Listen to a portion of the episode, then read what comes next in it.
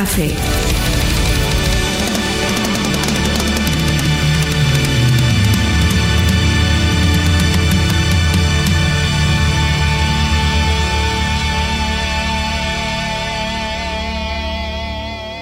Procol Café, episódio número 7. Sejam bem-vindos. Eu sou o seu anfitrião, chamo Jorge Pinto, estou por aqui todas as semanas e quando quiser, na dose que quiser, à hora que quiser, com os nossos convidados. Hoje, mais uma vez, trazemos ao Procol Café uma conversa com o Vítor Ferreira.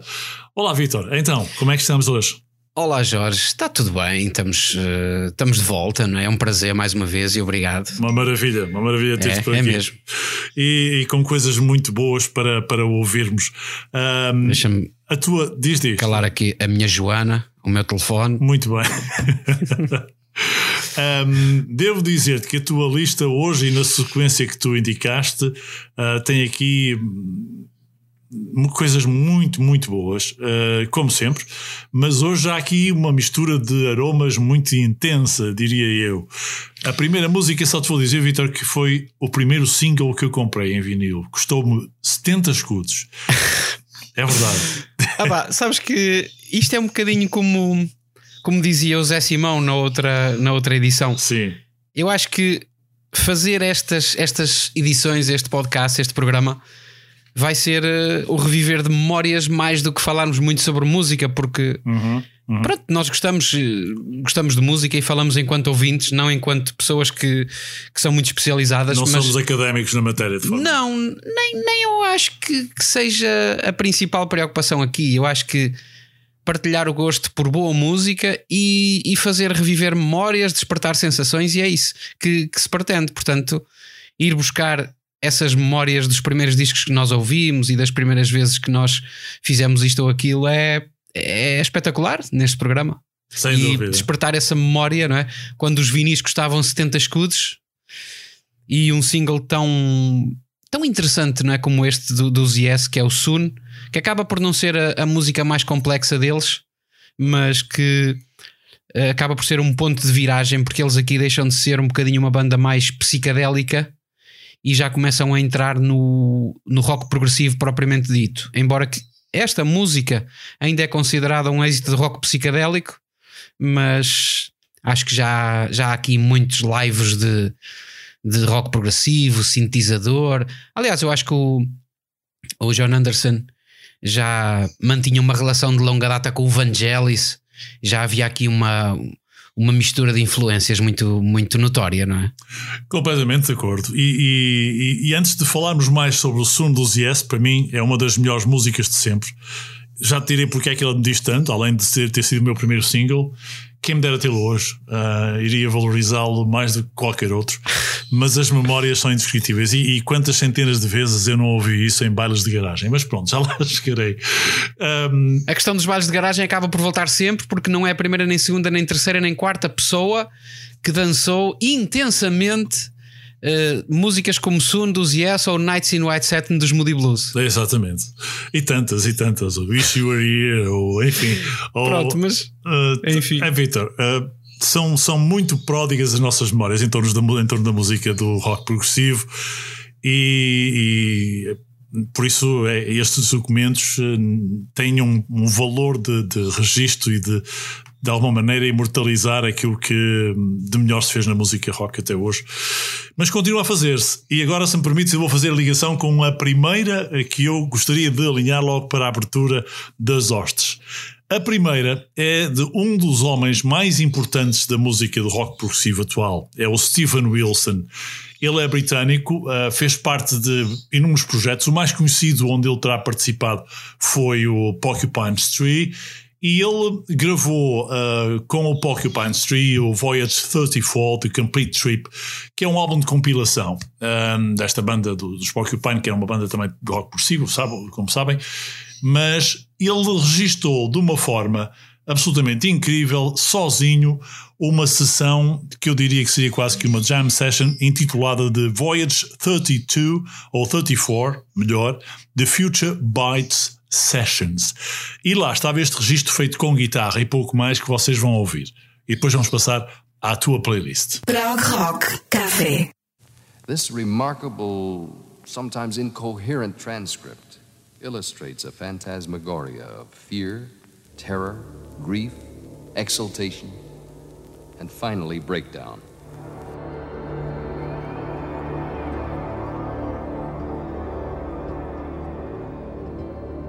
The time is 9:30 p.m. 1 hour after the participants have eaten sugar cubes saturated with LSD. We hear Brian and his fellow travelers observing their gradual transformation. Thank you.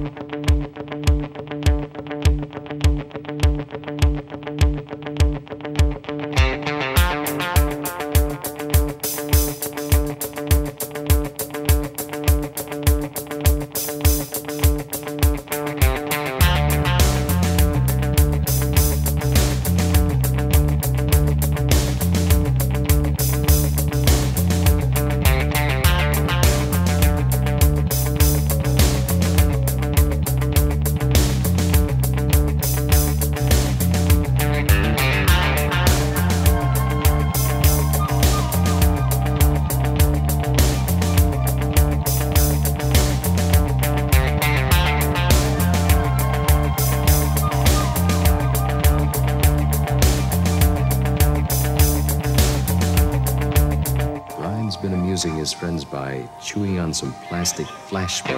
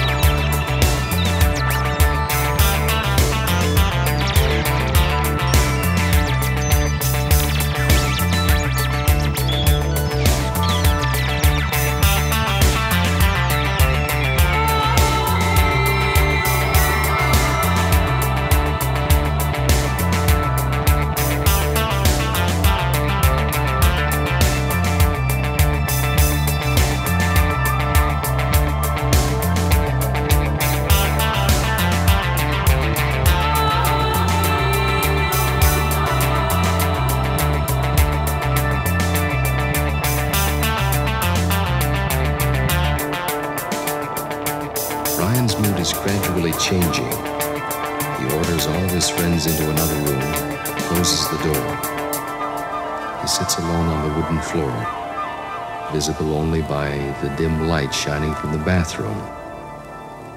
He talks to himself.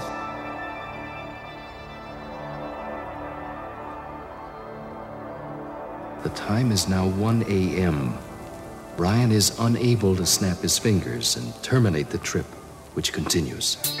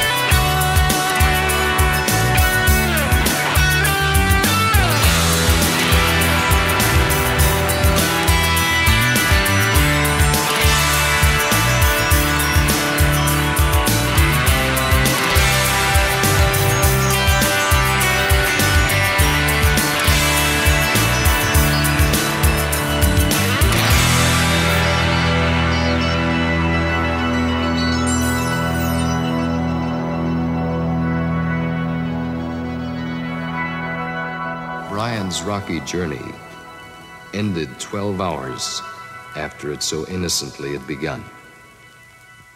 He was shattered by it.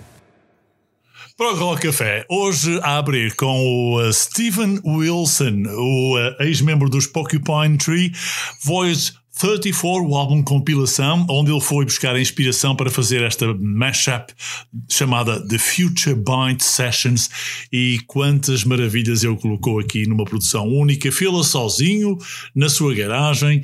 E Vitor, a tua opinião assim num primeiro. Olha, eu já conhecia Porcupine Tree, uhum. uh, alguma coisa deles. Isto é totalmente diferente, não tem nada a ver.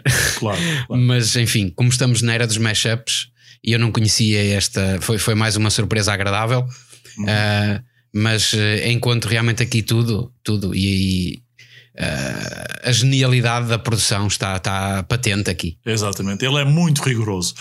Basta dizer, para passarmos já a seguir à tua playlist, que ele foi um, um músico preferido para integrar desde os Level 42 aos U2, um, ainda aos próprios Yes, chegaram a convidá-lo.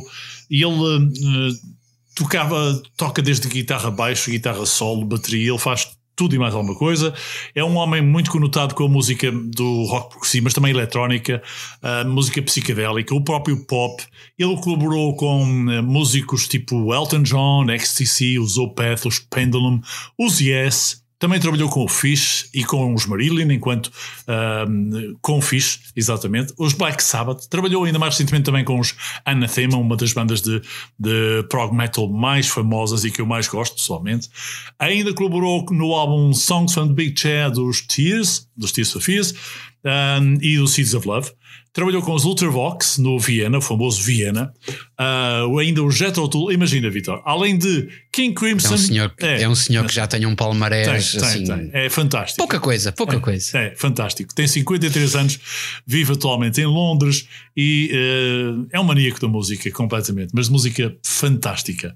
Vitor, no Pro Rock Café, os convidados ditam a playlist. E a tua de hoje uh, começa por falar de Sun dos Yes numa altura em que os S, é segundo tu, estavam a virar um bocadinho de página. Estavam a virar um bocadinho de página e mais uma vez trazemos aqui a memória que já trouxemos no início do programa. Não há muito mais a dizer sobre esta canção. Eu acho que é mesmo uh, aquelas músicas que nos mostram a potencialidade dos IS enquanto grupos de, que experimenta sonoridades novas e temos aqui a, a a célebre e sempre eterna voz de cana rachada de John Anderson, que nos traz sempre à, à lembrança os, os discos com o Vangelis, né? o Friends of Mr. Cairo e outros no género, mas aqui com os Yes, que foi a banda onde o John Anderson se notabilizou mais, e este é, é imortal. É, agora eu queria colocar-te uma pergunta muito pessoal. Sabes que os Yes foram considerados por muitos a maior banda de sempre de rock de todos os tempos. Eu partilho dessa opinião, pessoalmente, mas isto é sempre muito relativo, tem a ver com os gostos. Era uma banda de, um, de uma música mais ácida, não é tão melódica muitas vezes. Todos eles não. prodigiosos, não é? Sim, todos eles prodigiosos, isso não, não, há, não há dúvida. Dizer que eles são a maior banda de rock de todos os tempos, eu penso que não, não sei, não, não consigo dizer, não consigo afirmar isso, uhum. mas eu acho que a certa altura eles entraram um pouco por um caminho, não sei se propositadamente ou não, mas entraram por um caminho demasiado erudito. Foram Sim.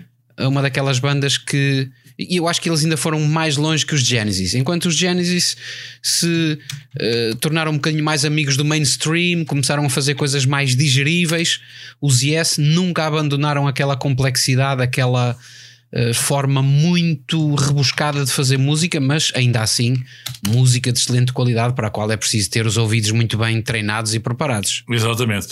A fase em que eles mudaram de, rapidamente de som, aliás, já falamos nisso aqui em tempos, num outro episódio, num outro podcast, foi no álbum 90125. Esse álbum foi o álbum de viragem uh, para uma fase mais. Uh, digamos, mainstream dos, dos Genesis, será assim.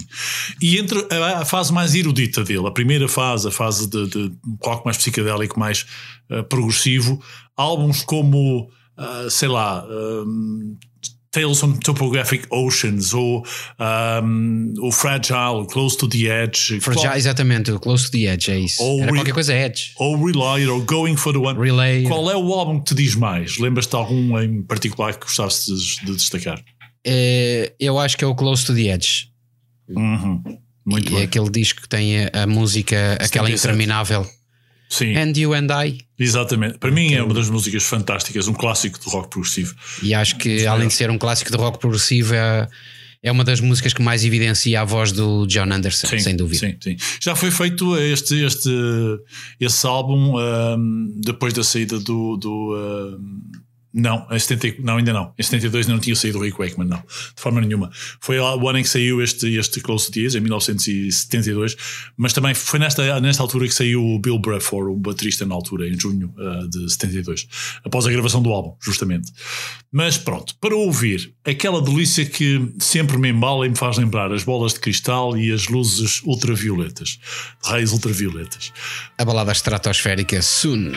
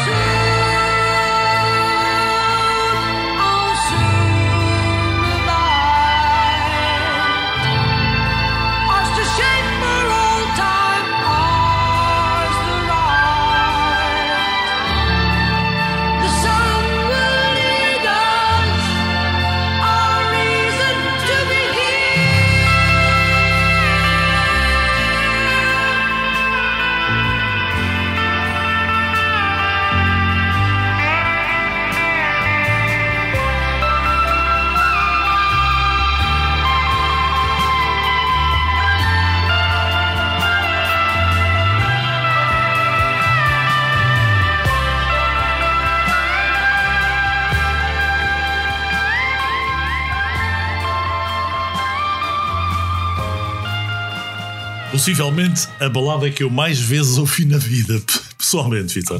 É uma confissão. Nas fases marcantes, não é? Da, Sim. da adolescência, da Sim. juventude. Sem Já não foi propriamente a minha adolescência, mas foi das primeiras músicas que eu conheci e foi das que mais me marcou, exatamente por causa dos sintetizadores. Eu sempre fui fascinado por sintetizadores.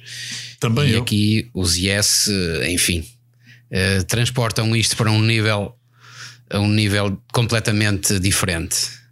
Completamente diferente do álbum Relayer, uh, se não estou em erro, parece-me que é isto.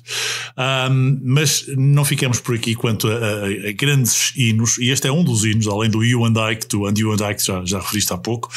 Uh, Soon dos Yes é outro dos hinos da, da música do rock progressivo, e o próximo é considerada como uma das 10 melhores músicas dos anos 70. E conseguir fazer uma lista com as 10 melhores dos anos 70, a nível de, de progressive rock, não é fácil. Não sabia, também não sabia É que esta verdade. música é considerada uma das 10 melhores dos anos 70. É sim, senhor. mas também foi uma das primeiras memórias que eu tenho a nível musical e é de uma banda que já não é propriamente uma banda de rock progressivo, já pisca ali um bocadinho o olho ao hard rock, é? Sim, às sim. baladas Sim. e aquela sonoridade muito baseada na, no órgão e na guitarra omnipresentes.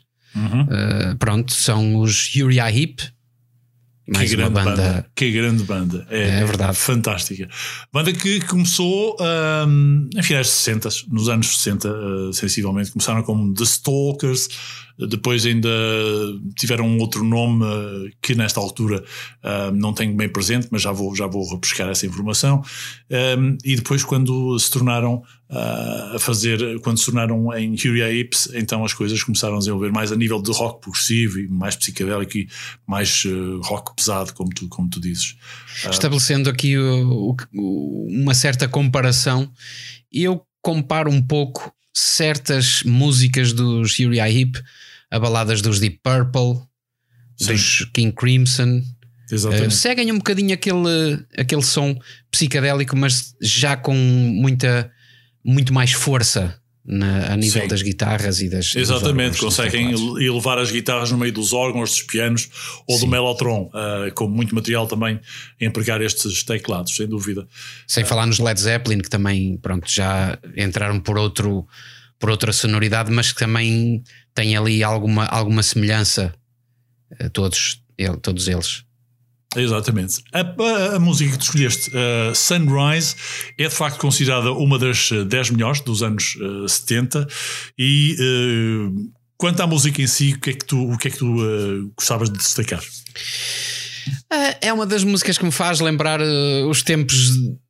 Lá está, em que eu ouvia isto tudo, em que eu tinha esse meu amigo que me ajudou a conhecer muito rock progressivo no colégio onde eu andava e que, estando eu rodeado de muitas pessoas que tocavam música e sendo eu muito pequenino na altura, eh, não me apercebi de como isso ia marcar, não é? ia marcar as minhas vivências e era daquelas músicas que tinha muita força, não é? Eh, Porque lá está, estas músicas são músicas fortes, com letras fortes, com melodias muito intensas. Apesar de, pronto, isto aqui a nível um bocadinho mais técnico, se calhar eles explorarem muito aquela, aqueles acordes menores fortes, não é? Com o órgão, com, com os coros também, os Sim, coros de sim. os coros femininos, que aliás também são uma coisa muito presente no Dark Side of the Moon dos Pink Floyd e que dão, emprestam à música assim uma força muito especial, uma intensidade muito própria. Então, Uriah Heep de Sunrise.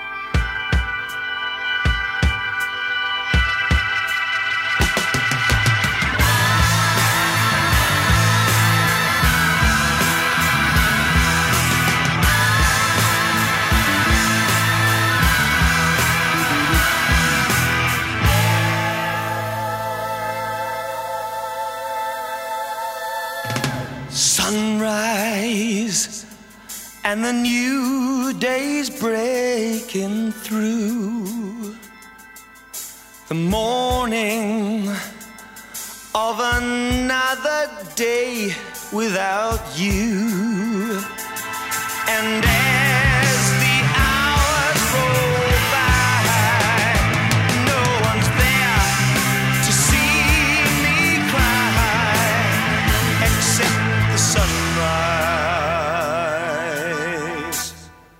the sunrise and you.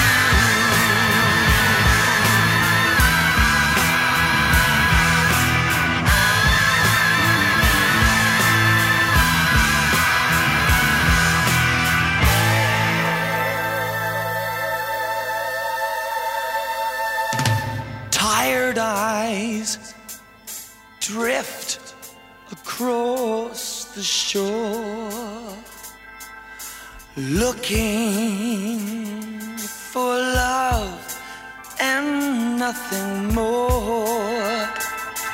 But as the sea rolls by, no one there to see me cry except the sunrise. The sunrise and you.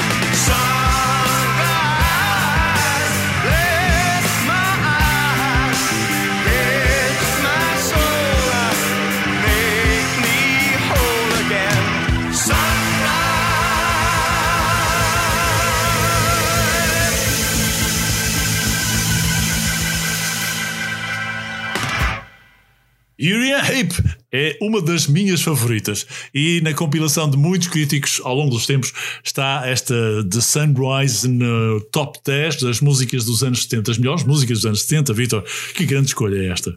Ah, pronto, é, de facto, é uma escolha que não, não podia deixar de ser eh, feita quando se fala em todos os cruzamentos de onde nos traz e para onde nos leva o, o prog rock. Estou de acordo. É, é daquelas uh, bandas que é obrigatório conhecer e, e, os álbuns que eles têm vai desde The Gypsy de 1970 até 1980 e, e, e picos, mas há uma série de músicas uh, fantásticas.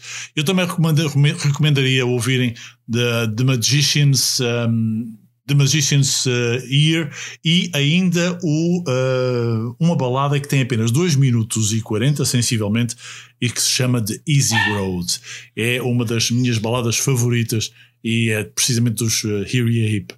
A próxima, na playlist do Vitor, transporta-nos até aos anos uh, 50. Vou-te dizer porquê, Vitor, mas explica-me esta tua escolha. Porquê esta influência tão forte com esta música para a sessão é... do, do, do, do Pro Rock de hoje? É, é porque eu acho que é impossível falarmos de rock. Já não digo tanto rock progressivo, mas rock propriamente dito. E destas fusões, sem falarmos de um dos melhores guitarristas de sempre, que é o Carlos Santana, e que nos traz aquela influência latina para o rock. E pronto, magistralmente toca a guitarra e os músicos que ele escolhe, uh, a envolvência que, que ele dá às interpretações, às composições. Esta música, Oia Como Vá, toda a gente conhece isto, toda a gente cantarola isto em todo lado, mas eh, de facto isto está aqui muito mais do que, do que aquilo que se cantarola. Acho que está aqui um, uma mistura de, de sons que nos cativa e que nos dá vontade de dançar e de ouvir, além, claro, desta sonoridade inconfundível, que é, aliás, muito semelhante a esta. A, a presença muito forte dos órgãos, dos elementos rítmicos, das guitarras fortes, uh, e o Carlos Santana é mais um daqueles que não, não tem rival na forma como, como faz isto. Não tem, e, mas, mas ele vai buscar uma grande cultura musical e uma grande tradição da música latino-americana. Ele foi buscar esta música a um original do Tito Puente a 1950, uma música original de salsa pura, e o Tito Puente não era conhecido de forma nenhuma. Foi com esta versão que Carlos Santana abriu a audiência para o Tito Puente. Ficas agora com essa noção. As coisas engraçadas que acontecem na música, não é? É, é. foi a partir daqui. Às vezes versões que ressaltam a qualidade dos originais. É, exatamente. Foi porque basicamente as guitarras na, na, na versão salsa deste Oye Como Vá, do Tito, uh, são acompanhadas aqui pelos, uh, pelos órgãos, uh, pela guitarra mais agressiva do, do Carlos e uh, também esta música foi catapultada pela música que saiu em single do álbum Abraxas, uh, Black Magic Woman. E essa música também não é um original do Carlos Santana. Uh, essa música é um original dos Fleetwood Mac, que o Carlos reinventou e colocou então o Carlos Santana no topo das vendas, depois, primeiro com o Black Woman e depois com o Vá. Oi Como Vá só nessa altura vendeu qualquer coisa como uh, 5 milhões de cópias em single. É qualquer coisa de fantástico. Aliás, foi o Carlos Santana que, que acabou por descobrir como a música latina antiga, que enfim, faltava-lhe um bocadinho de. Tinha, tinha o salero, logicamente, tinha aquela característica que dá vontade de dançar, mas quando isso se junta à intensidade e à força do rock, é imbatível. Foi o que aconteceu com, eh, com, com o Samapati uh, e agora com o Oia Como Vá também e com o Black Magic Woman. São músicas imortais. Há muitos álbuns muito bons do Carlos Santana, enquanto banda que tocava prog rock, uh, mas Antes disso, o Carlos Santana surgiu com uma banda chamada Santana Blues Band, na altura, em 1900, na década, início da década de 60, e ele tornou-se mais famoso depois no Festival Woodstock, 69.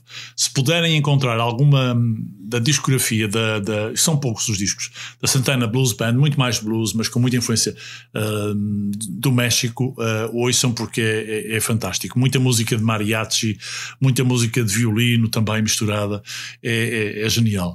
E um, essas raízes, essas uh, peripécias pela, pelas várias vários estilos musicais estão também patentes neste álbum Abraxas. Além da qualidade das gravações, que eram, eram gravações muito boas para a altura, feitas em estúdios uh, com preparação para músicos de jazz e, e uh, gravações com realce dos instrumentos acústicos e pronto, aqui, aqui no Santana também conseguiram trazer a, a guitarra e, e, os órgãos, tudo isso numa mistura que não, não nos cansamos de ouvir.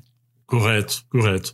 É, é, ainda bem que tu frisaste essa questão da qualidade da produção uh, em estúdios muitas vezes preparados e, digamos, configurados para gravar artistas de jazz uh, que são muito exigentes e são instrumentos que, quando tocados, tocados a cru, digamos, exigem que a produção seja realmente o mais afinada possível para que as coisas não, não, não deixem de, de destacar o valor que cada músico com o seu instrumento tinha ou com a sua voz. Um, esta, esta passagem do, do rock progressivo após o final da década de 60 por esses estúdios de música mais preparada para, para salas de jazz uh, também foi, foi, foi beneficiarem muito dessa qualidade da produção. Uh, e, e, então o Carlos Santana, quanto a mim, inseria-se muito bem, insere-se muito bem nessa metamorfose de músico, que enquanto músico rock também tem muito da música jazz e a música mais de influências diversas do mundo inteiro, não te parece? Sem dúvida. Por isso é que eu falei no, nos estúdios e, e, na produção, porque uh, tinham de ser, obviamente, produtores muito capazes para ir buscar e, e juntar essas influências num, num prato gourmet, como são os, a, maior, a maior parte dos discos do Santana. Num prato gourmet, disseste bem. Oi, como vá? Para ouvir com os auriculares.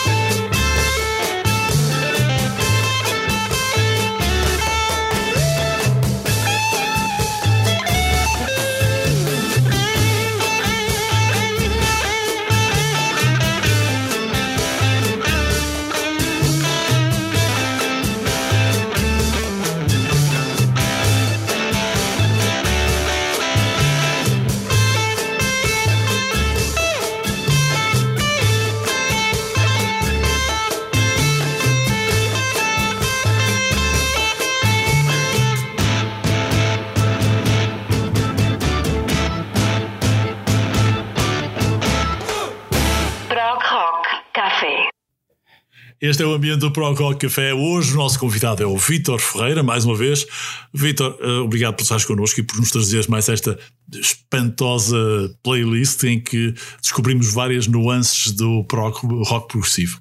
Já ouvimos os Yes, o som dos Yes, fantástico, Sunrise inolvidável dos Uriaip, este original dos anos 50 do Tito Fuente, reconvertido desta forma imortalmente pelo Carlos Santana, e agora vamos até um álbum de 1977.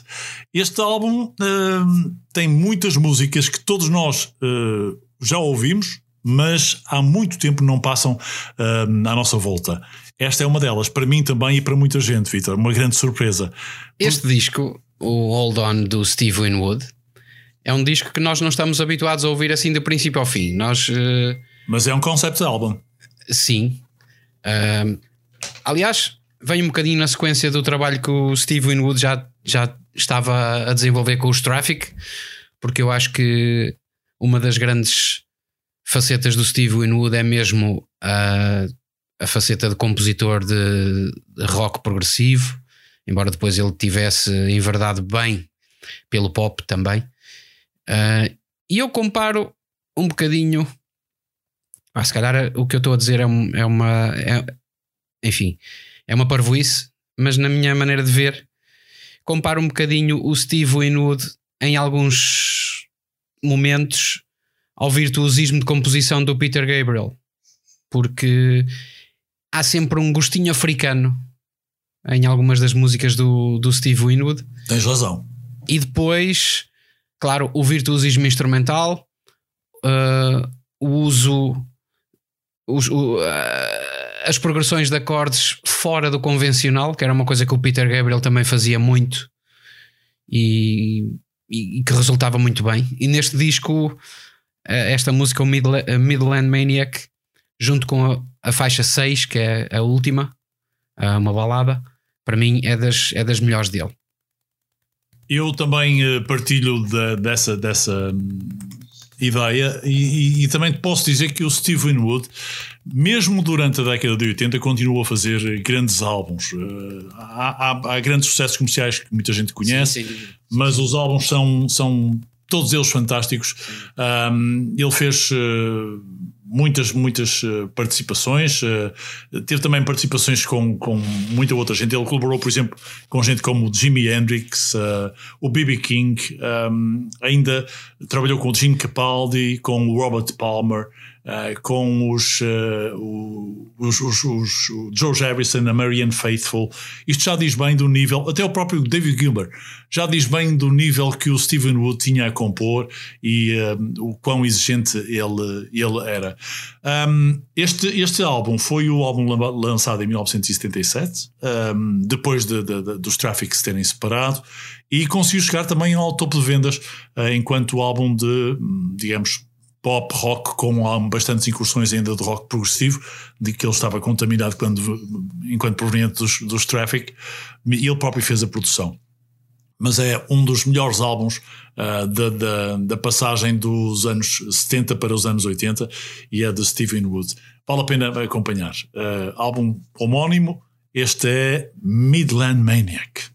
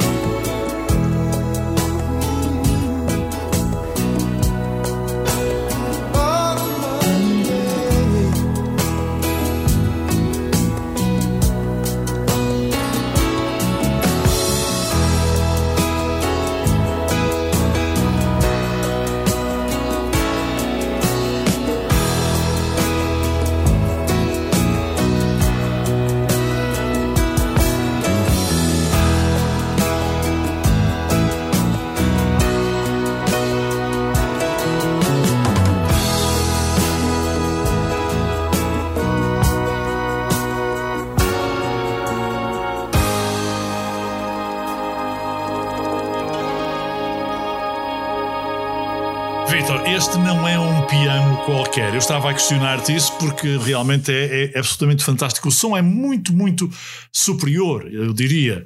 É Ah, límpido, não é? É límpido. E, e- e dizias tu que é, é um Stanway, não é? É o Stanway eh, com teclado de marfim e captado como só os bons produtores sabem fazê-lo. Que é. Isto tem uma técnica, tem uma técnica especial. Tem porque estes, estes pianos de cauda são, têm uma sonoridade enorme. Eles enchem o espaço onde estão. E uma das características do Stanway, eh, para quem não sabe, é exatamente isso. É, além de ser um piano extremamente eh, alto em termos de som, é um piano que não precisa de amplificação, eh, tem um brilho único. E é o que se nota nesta música.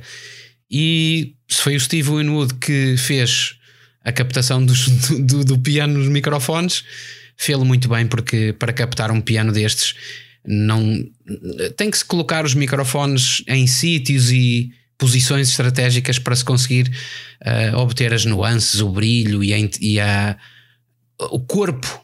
É um em piano si uma ciência. É em si uma Exatamente. ciência saber, É. saber captar ah, o, o que produz toda a capacidade de qualidade que este piano nos pode ah, Proporcionar, é. proporcionar, não é? É, É fantástico.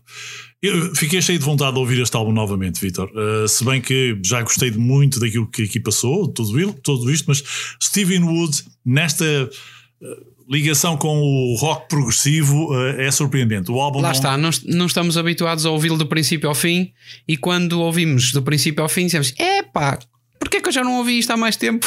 E porquê é que Assim, não se passa porquê é que não se passa música desta na- na- nas rádios, nem, enfim, cada vez mais é, é por isso que existem e porque, por isso é que somos mais ouvidos em, em- em podcasts e noutros, noutros suportes, noutras plataformas. Pronto, isto não é mainstream, isto não é música eh, que, enfim, que seja vendável comercialmente, Uhum. mas vale a pena ouvir, especialmente em programas noturnos. Sim, E pronto.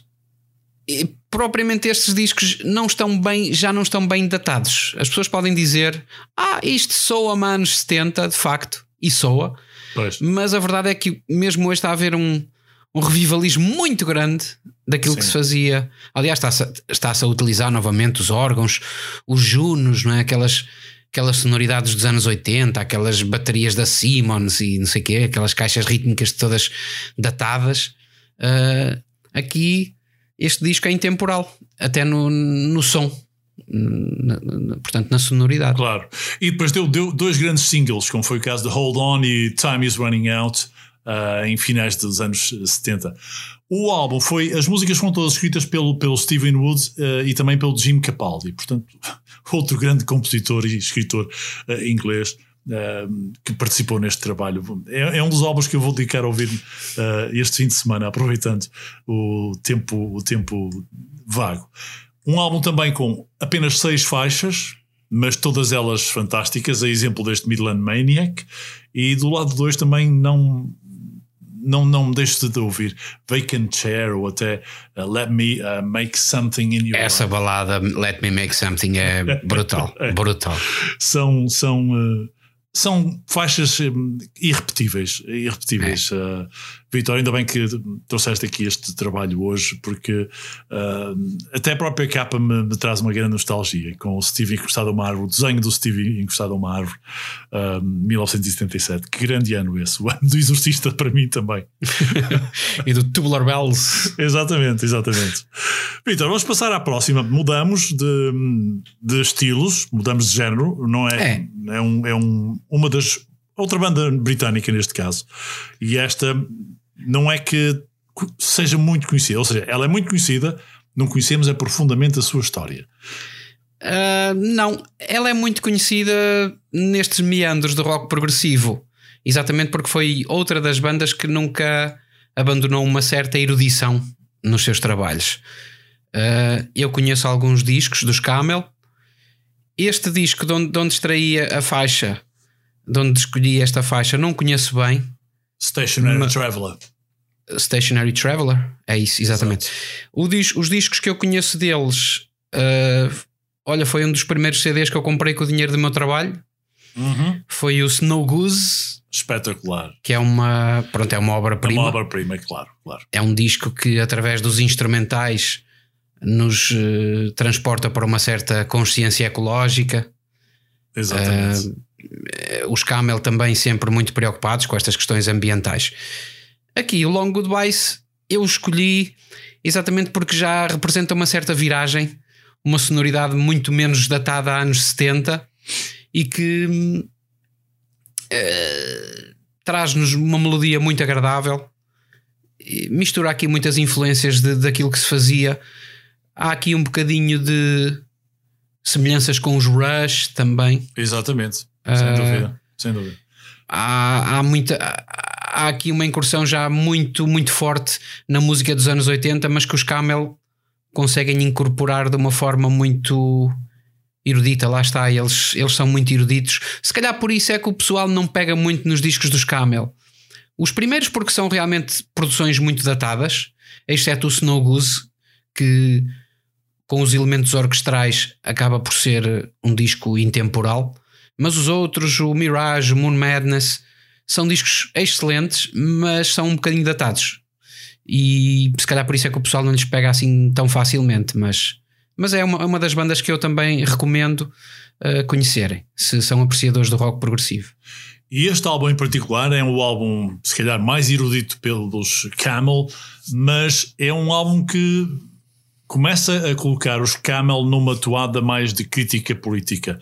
Uh, foi nesta altura e neste álbum que eles começaram a vora- virar-se um pouco para as lutas dos governos, das ideologias governamentais, um, focaram-se inclusive no, no problema dos refugiados da Alemanha de Leste na altura e no Muro de Berlim, tudo aquilo que para eles representava terem que um, deixar de oprimir aquelas pessoas e separá-las do resto da. Aliás, havia um, um trio de grupos, pelo menos um trio na altura, que, que se preocupavam muito com estas questões, não é? Das, da libertação em relação à cortina de ferro. Exatamente. que Era o facto do, era, era, o, era o caso dos Barclay, James Uhum. Harvest, Precisamente. era o caso dos Camel aqui também, dos Jethro Tull que fizeram aquela Hot Night in Budapest Exato. e havia ah e os Scorpions também, porque os Scorpions Óbvio. também acabaram por, por se associar um bocadinho a este movimento, Sem não é? dúvida. embora não seja uma banda de rock progressivo, mas também Mas tiveram eram, ali a alemães, sua mas eram alemães e viam um problema Isso, à isso, porta. isso. Um Exatamente, problema à porta. exatamente.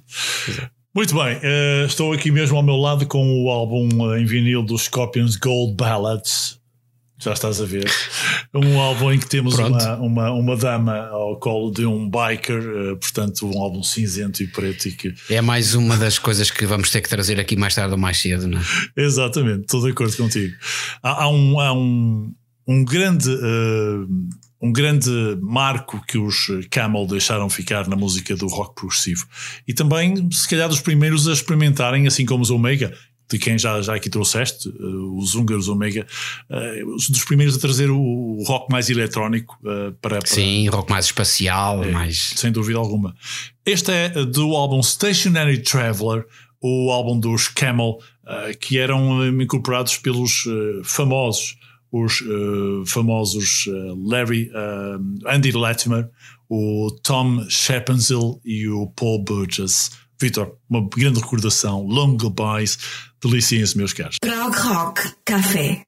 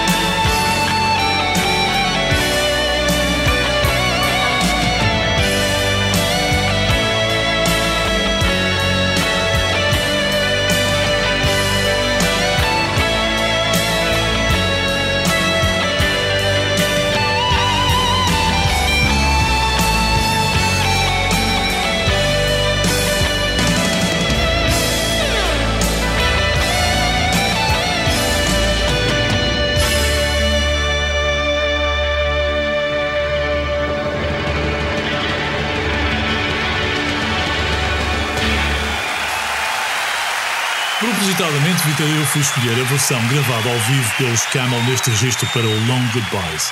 E porque não é muito fácil na música mais eletrónica, quando um músico toca mais do que um instrumento, muitas vezes 5, 6, 7 ou 10 ou mais, eh, que ela resulte da mesma forma que resultou em estúdio, quando eles gravavam em multipista e, com vários takes. Aqui, o resultado, na minha opinião, é melhor. Mas é, É evidente que tem muitos francamente truques. melhor. Francamente melhor, até porque as bandas, estas bandas de rock progressivo, eu acho que já aqui tínhamos falado um bocadinho nisto quando falámos nos Barclay, Uhum. acabam por ser eh, surpreendentes ao vivo, exatamente por isso, porque eles têm, tendo de tocar as mesmas músicas, não sei que segredos é que eles têm. Bem, o virtuosismo é sem dúvida um deles, um- é um dos segredos, mas depois eu acredito que aqui no meio existem algumas formas muito inteligentes de eh, tocar as progressões já previamente gravadas Sim, e depois incorporá-las numa sonoridade que acaba por resultar muito menos datada. Aliás, se tu ouvis, por exemplo, bandas como os Premiata Forneria Marconi, que já aqui trouxemos no E-Festa, não é? exatamente. A, a versão ao vivo do E-Festa é completamente intemporal. Não, tu não consegues. Aquilo tanto podia te- ter sido tocado nos anos 70 como poderia ter sido tocado no passado fim de semana num, num concerto ali num sítio qualquer, Sim, como sim. com muitas pessoas. Sim. A época terá mais, terá mais, será mais marcante por vezes do que, do, que nós, eh, do que nós conseguimos imaginar na música. Ah, e depois, lá está, nós tínhamos a ideia da qualidade destes grupos ah, quando ouvíamos as versões ao vivo. E depois havia muitas, ah, muitas ocasiões em que as músicas eram arranj- rearranjadas para resultarem muito melhor ao vivo. E os, e os Barclay faziam isso, os. ah, ah, os Camel também com certeza fizeram. Olha, outro, outra das bandas que, que fez isso e que não são uma banda de rock progressivo foram os Dire Straits, com aquele concerto Alchemy, que, Correto, que é, correto, é bem das lembrado. coisas mais, mais fantásticas. mais feitas. incríveis, incríveis. É. A forma como eles eh, rearranjaram as músicas, sei lá, aquele arranjo do, do Telegraph Road. O álbum é, é, já. é absolutamente eh, sublime e esse sim é um álbum muito elitista. E nem sequer, olha, eh, é elitista, é elitista, mas sabes o que é que aconteceu na gravação do álbum? Não, diz-me. andavam um cabo solto que fez ruído durante toda a gravação. E, e se tu ouvires músicas como Telegraph Road, por exemplo, Sim, ah, tu vais encontrar em eh, sítios onde, onde os, os, os músicos quase que fazem silêncio, vais encontrar aquele hum, o Sim. ruído do cabo que andava lá sem ligação, mas que opá, é indissociável. É um defeito técnico imperdoável, mas que eu acho que nesse disco ficou bom, isso inconfundível. e, e se tu não tivesse falado, nós não dávamos por ela, portanto. Não, mas sabes porque é que eu descobri isso? E não foi, não foi por acaso, quer dizer, eh, foi por acaso. Eu tinha. Eu, quando era eh, miúdo, tinha um gravador e às vezes gostava de fazer o autocue na- nas músicas, passar muito depressa a música. Sim, sim, exato. E quando a música passava muito depressa, eu tinha uma cassete com o Alchemy e, e depois ao ouvir o disco eu vinha, vinha ver que isso era verdade. E ao ouvir o CD, então ainda se nota, ainda se nota mais. Eu notava que aquele ruidinho estava presente eh, ao longo do, do concerto todo. E eu pensei assim: bem, será que foi a pessoa que me gravou o disco que, enfim, que deixou isto assim mais ou menos ao acaso? Mas depois ao ouvir o disco e o CD, eu ouvia exatamente o mesmo ruído. Eu disse: como é que isto é possível? São daquelas pequenas imperfeições que aparecem e não é a única, serão seguramente muitas mais e que as que foram gravadas e, e que não. Não, e, e pronto, isto, está-nos a remeter aqui para concertos ao vivo. Estamos a sair um bocadinho da, da playlist, mas também é bom falarmos nestas coisas. Outro concerto icónico em que eu acho que ainda é melhor ao, ao vivo do que em estúdio é o Frampton Comes Alive, por exemplo. Correto, absolutamente. Absolutamente, sou perfeitamente de acordo. E esse é daqueles álbuns que é intemporal ouvir eh, em qualquer situação. O É, do Peter Frampton, dos, dos Deep Purple. Uh, De onde, Bem- de onde se tirou de outro, noutra vez o Zé Luís tirou aquela faixa de bateria, não é? Exatamente, exatamente. Sem dúvida. Que é o The Mule. The Mule, isso. Exatamente. Sem dúvida. E há muitos assim. Há, há, há muitos álbuns com marcas eh, in- indeléveis na, na música do prog rock. Hoje, aqui, a playlist é do Vitor Ferreira. Ele já nos levou eh, ao álbum Relayer dos Yes, já nos levou ao Uriah Hip, ao Carlos Santana, que foi buscar eh, para Oia como um original de 1950, do Tito Fuentes, já referimos aqui. Também falamos já do primeiro álbum solo do Steve Winwood, e que grande álbum, gravado em 77. Long Goodbyes do, um, dos, uh, do Stationary Traveler dos Camel.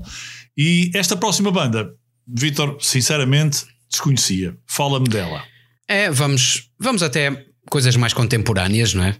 Deixarmos um bocadinho de lado ah, os anos mais vintage do rock progressivo e vamos trazer uma banda que ah, são holandeses, são os Arion, e que em 2013 gravaram um dos discos de metal progressivo que eu mais gosto, o disco The Theory of Everything, que é um álbum conceptual, aliás, como quase todos os discos destes uh, Arion, desta banda holandesa. Uh, e para, para referência, eu sugiro uh, discos deles como The First Experiment, uh, que é o que foi o primeiro disco gravado por eles. Permites-me, uh, será The Final Experiment, certo? The, the Final Experiment, exatamente. First, eu estava a pensar em First como o primeiro. Sim, sim, sim. Mas o Final Experiment, exatamente, uh, porque os Arion sempre abordaram muitas questões da ficção científica. Uhum. Uh, aliás, são, são uma das bandas de rock espacial Pois, por excelência. pois. Falam muito sobre eras posteriores à nossa e problemas com os quais a espécie humana se supostamente se, se irá confrontar, portanto, ou iria confrontar. E há outro disco deles muito, muito interessante que fala de que é The Human qualquer coisa, The Human The Human The Equation. Human Equation, exatamente. And 01010101. Pronto, uh, mas, mas o The Human Equation ainda é, ainda é mais E- é interessante Exatamente, é esse, esse, o- esse o título. 2004. porque conta a história, lá está. eh, Os álbuns conceptuais funcionam sempre muito bem quando se conta bem uma história. Conta a história de uma pessoa e das, dos, dos vários processos de, de consciência, os vários níveis de consciência porque ele passa enquanto está em coma. É incrível. E o disco é muito interessante. Este, este aqui, eu sinceramente não sei exatamente qual é o conceito dele. Acaba por ser um disco em que eles abordam a temática do costume, não é? E a partir dos anos 2000 houve muitas bandas que começaram a adotar esta temática de, de transmitir mensagens fortes, mensagens universalistas. E eu penso que este The Theory of Everything acaba por ser um bocadinho isso. Ah, e o que eu acho interessante neste disco é que eles convidaram músicos como Rick Wakeman, Eu, E eu estava Lacuna Coil. Eu estava, exatamente, eu estava a ver a lista de convidados, é uma coisa impressionante. É. 11 músicos, 7 vocalistas, 11 músicos. O Victor, Rick Wakeman, Keith Emerson, dos Emerson Lake and Palmer, o, o do Dream Theater, o Jordan Rudess, o Steve Hackett dos Genesis, é impressionante. exatamente, exatamente. É incrível. Depois temos da, da, dos Lacuna Coil, como disseste, a Cristina Scabia. Ainda dos Nightwish, dos Nightwish o Marco Iatala. E ah, o vocalista dos Camelot, o Tommy Caravi. Que é uma Aliás, temos aí Nightwish e uh, temos aí também os Dream, Theater, exatamente. ali na, na temática e na própria sonoridade do disco, ópera rock, é? Uhum, uhum. mas de um virtuosismo espetacular. É, é, é uma coisa fantástica. E, depois ainda, hum, ele através de um. Mais tarde, em 2016, isto foi gravado em 2013, ah, ele gravou novamente uma versão deste álbum em que estava ah, com as participações de gente tipo a Simone Simons, que é uma das melhores vocalistas de sempre, para mim, dos Épica, a Fu Janssen, mais uma holandesa, dos Nightwish, a Hansi Kusch, dos Blind Guardian, enfim, uh, Guardian, aliás. Há aqui, há aqui uh, participações que, que Pronto, são, são associações muito felizes, jun- junções muito felizes para uma temática que, que é comum a eles todos, não é? Bem. Aos Epica, aos Nightwish, ao Dream Theater, Arian. Correto. Pronto. Mas tem, E que ser, aqui- mas tem que ser um grande lord no, no âmbito do, do metal prog para conseguir reunir esta gente toda, porque são autênticos deuses do As género. únicas pessoas que eu acho que era um bocadinho difícil aqui meter era mesmo o Rick Wakeman, Sim, uh, eu- mas acabaram por conseguir uh, colocá-lo aqui uh, como, pronto, como teclista, porque o Rick Wakeman é, é um virtuoso, sempre foi. é, Desde a altura dos IS até, até aos trabalhos a solo, se bem que ele ultimamente tem feito coisas mais viradas para a New Age também, exato. mas, eh, mas pronto, não deixa de ser uma participação incomum eles conseguirem chamar o Rick Wakeman e convidá-lo a ter uma participação num disco destes. Eu, eu estou completamente ah, curioso para ouvir mais deste trabalho dos Arian. Ah, Esta, esta edição é uma edição limitada.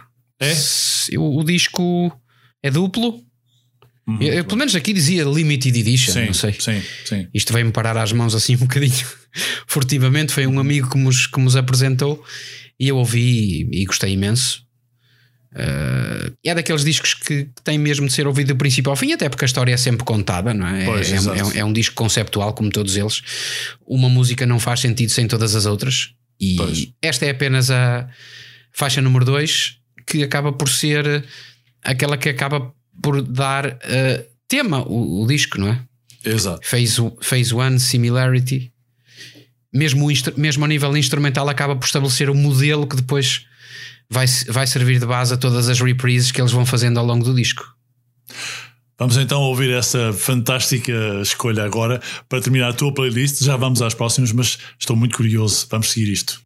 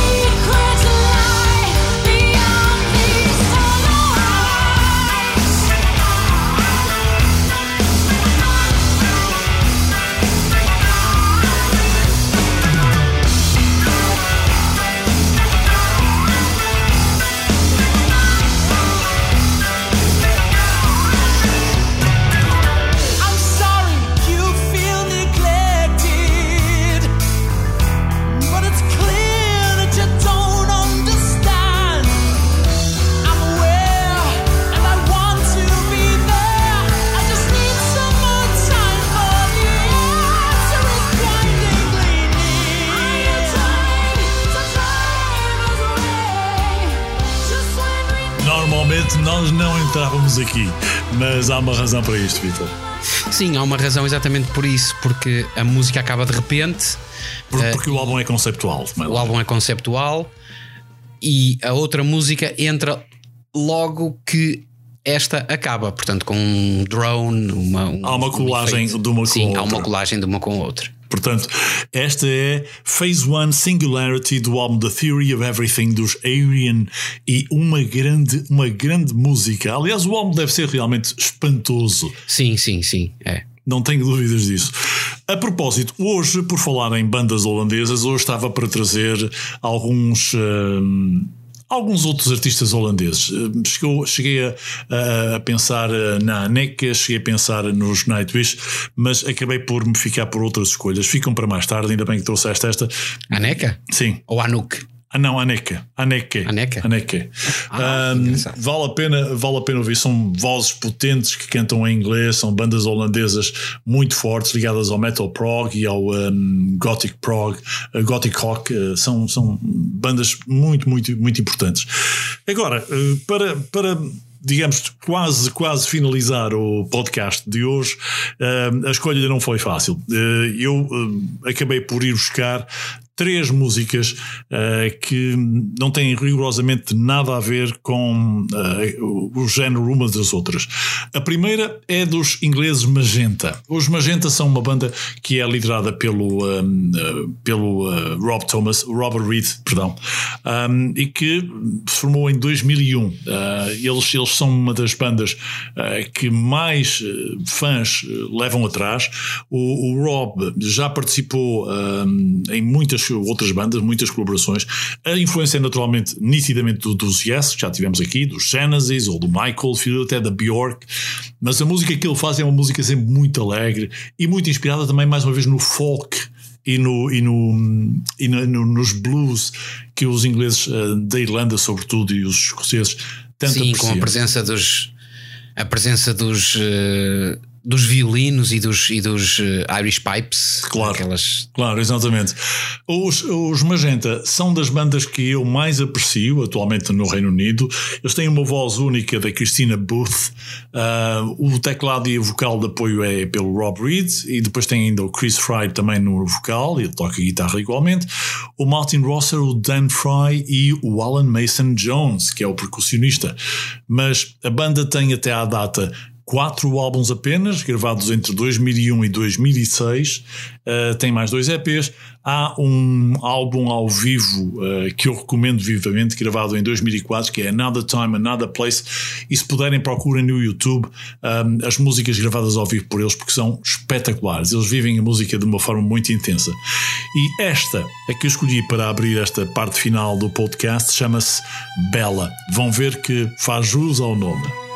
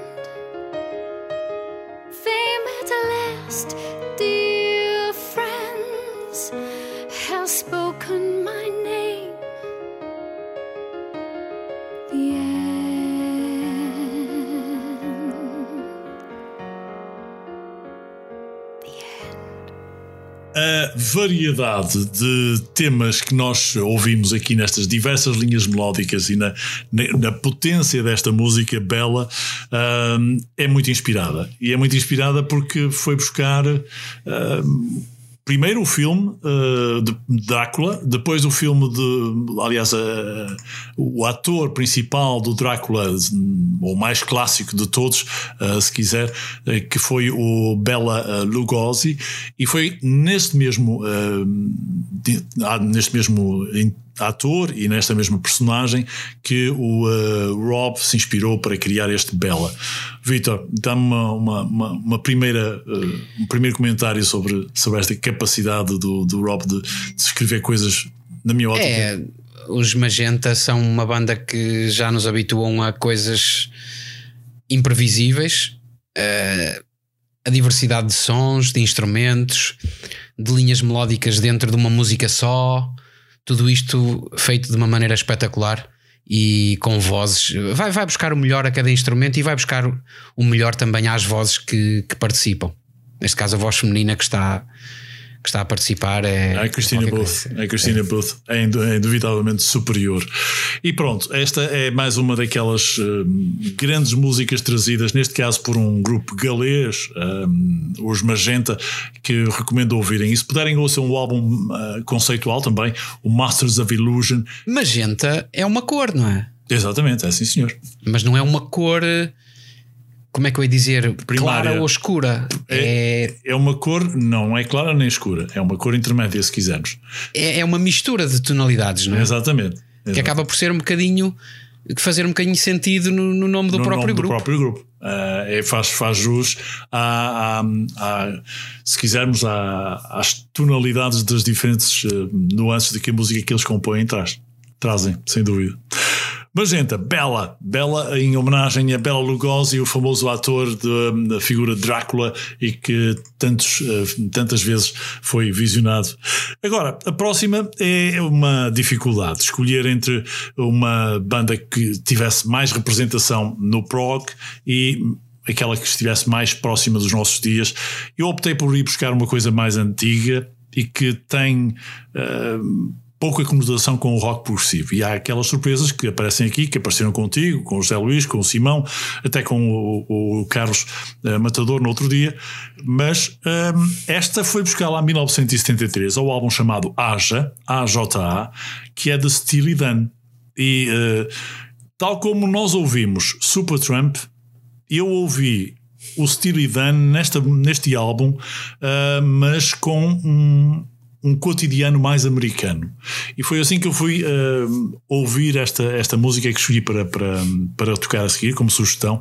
Chama-se Home at Last e traz uma sonoridade mais americana.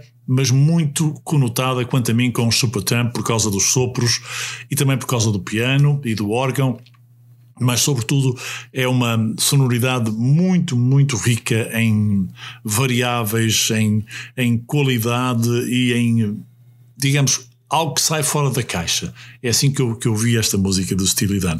Steely Dan, para ti, Vitor, é conotado, penso eu, como uma música mais ah, rock, mais, Mais antiga e mais, mais- e mais fusion também. é? Exatamente, exatamente.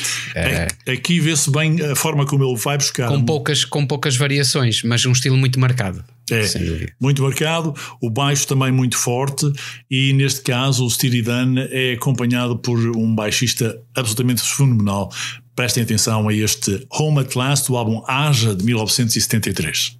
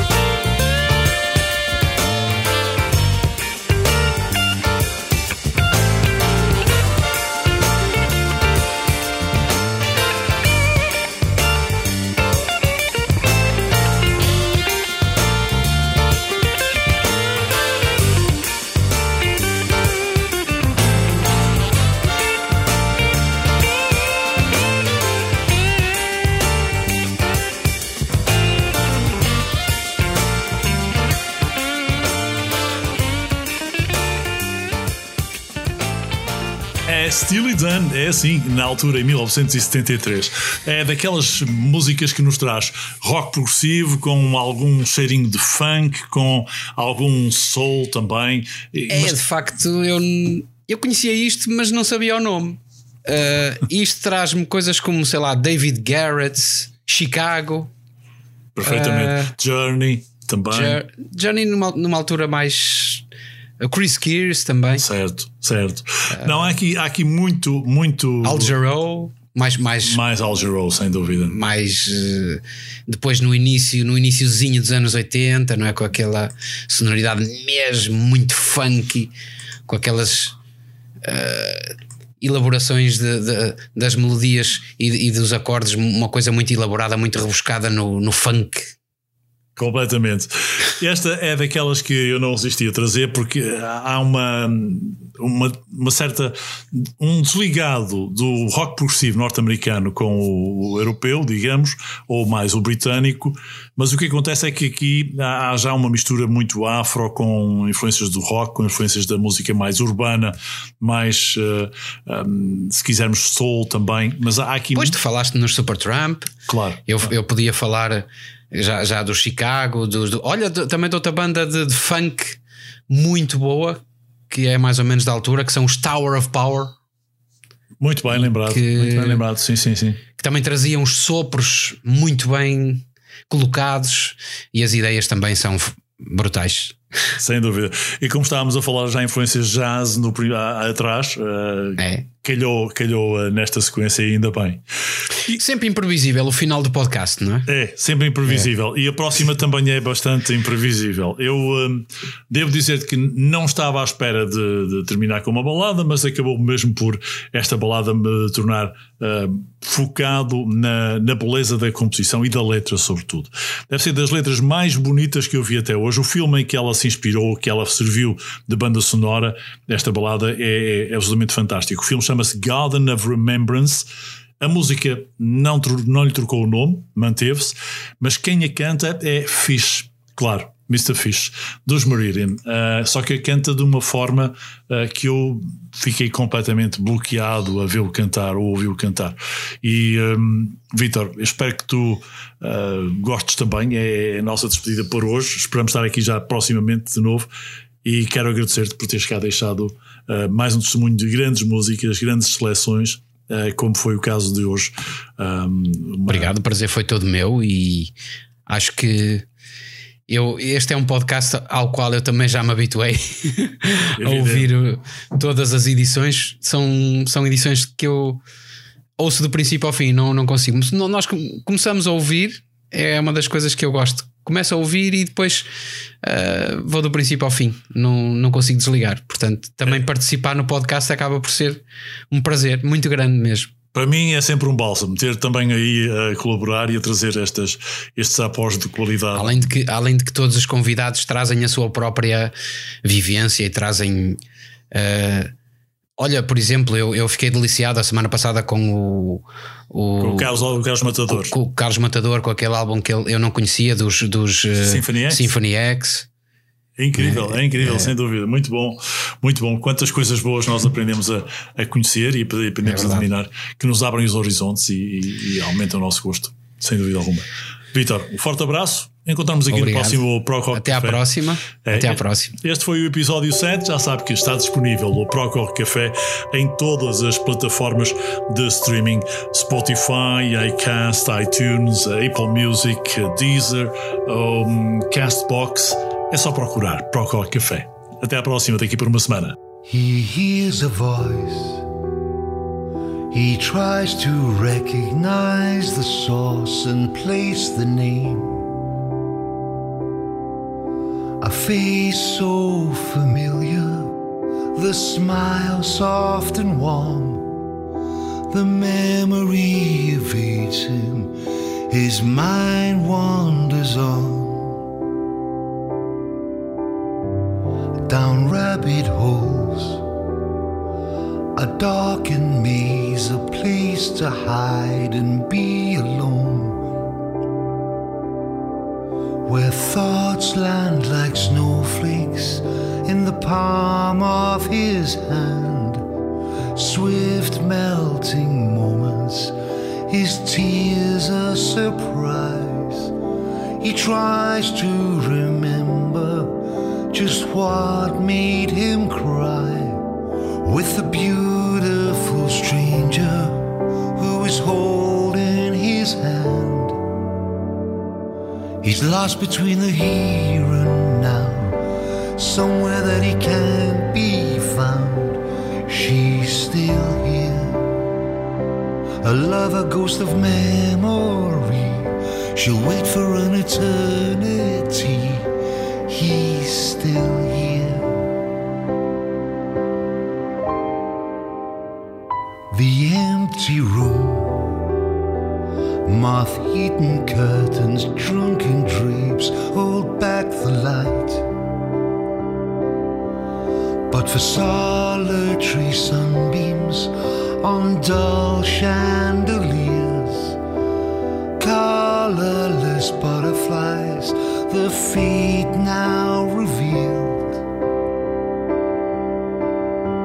in silken webs forever held the sails of yellow trouts that gather dust above the dance hall floor.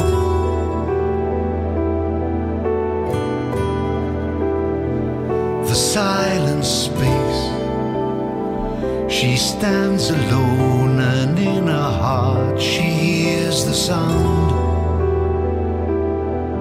the sweet lift of music that drew them so close that first danced together with the world at their feet. Not so long ago